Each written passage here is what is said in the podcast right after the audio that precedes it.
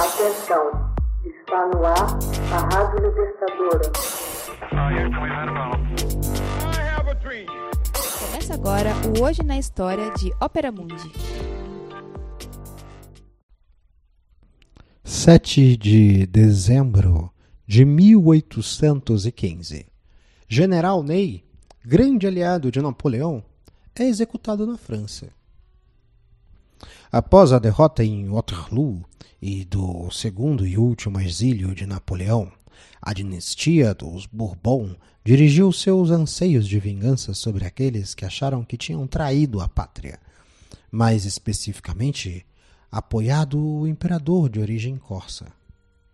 O alvo preferencial era o do Marechal Michel Ney, adversário do general britânico Wellington na Batalha de Waterloo.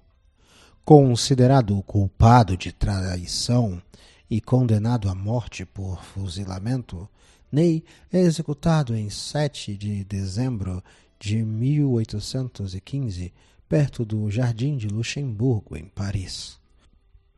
Com os títulos de Duc de Champ, Príncipe de Moscova e Marechal da França, conhecido como o Avermelhado e o mais bravo entre os bravos, recusa a oferta de venda e tomba diante do fogo do pelotão de fuzilamento. Em 10 de janeiro de 1769, na cidade de predominância alemã de Sarlou, Lorena, o tanoeiro Pierre Ney e sua esposa comemoravam o nascimento de seu segundo filho, Michel. Ao jovem Ney foi administrada uma educação básica pelos monges agostinianos que lhe permitiram iniciar uma carreira de funcionário público que achava entediante. O pai tinha servido no exército francês durante a Guerra dos Sete Anos, e este foi o fator decisivo para que Michel, em 1788, se demitisse do serviço civil e partisse para Metz, a fim de se alistar no exército dos Russardos. A tomada da Bastilha em 1789 e o subsequente desmantelamento da estrutura social da França abriram caminho para que um talentoso soldado pudesse subir rapidamente na hierarquia militar. Em 1792, recebeu a patente de oficial ferido em diversas ocasiões e feito prisioneiro pelos austríacos em 1797, a reputação de Ney por bravura pessoal já era bem reconhecida. Provou ser também um líder inspirador da arma da cavalaria, ganhando uma série de comandos cada vez mais desafiadores e prestigiosos. Ney apoiou a decisão de Napoleão de declarar-se imperador em 1804 foi um dos 18 recém-nomeados marechais da França. Serviu fielmente ao imperador e provou ser um dos poucos marechais capazes de enfrentar eventualmente o exército britânico. A invasão da Rússia em 1812 viu Ney novamente comandando um corpo de exército, mas foi durante a desastrosa retirada de Moscou que Ney viveu seu melhor momento. Comandou a retaguarda com seu habitual desprezo pela própria segurança e acreditava ter sido o último soldado francês a deixar o solo russo. A destruição da Grande Armée durante a campanha russa e em pleno inverno foi um duro golpe do qual Napoleão nunca se recuperou. Ney continuou a servir ao imperador durante as campanhas de 1813 e 1814 Porém, quando os exércitos das quatro nações inimigas se aproximaram dos portões de Paris, os marechais decidiram forçar Napoleão a abdicar. Ney se tornou o principal porta-voz e em abril apresentou o ultimato ao imperador em Fontainebleau.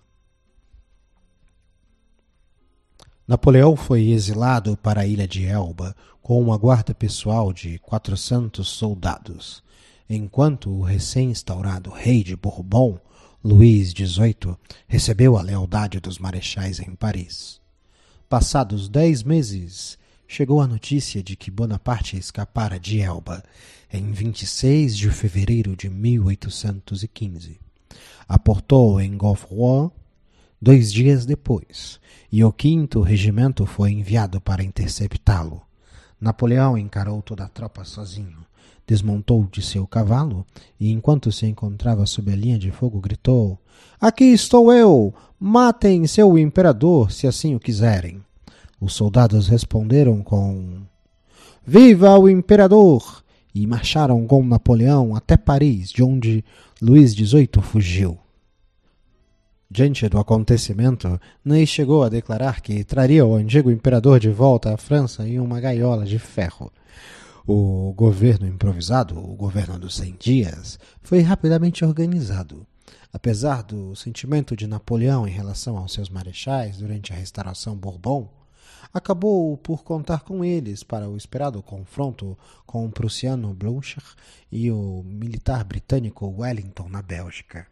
Napoleão foi derrotado definitivamente na Batalha de Waterloo, destronado e exilado pela segunda vez no verão de 1815. Ney, tido como principal responsável por sua derrota, é preso em 3 de agosto de 1815 por traição pela Câmara dos Pares em 6 de dezembro de 1815, foi condenado e executado no dia seguinte por um pelotão de fuzilamento em Paris. O episódio que dividiu profundamente a opinião pública francesa. Ao ser-lhe permitido comandar o pelotão de fuzilamento, exclamou: Soldados, quando eu der o comando de fogo, atirem direto em meu coração. Protesto contra minha condenação. Lutei sem batalhas pela França e nenhuma contra seus soldados. Fogo! Ney está enterrado em Paris. Hoje na História. Narração José Igor. Edição Laila Manuelle. Texto original Max Altman. Você já fez uma assinatura solidária de Opera Mundi? Com 70 centavos por dia, você ajuda a imprensa independente e combativa. Acesse www.operamundi.com.br/apoio.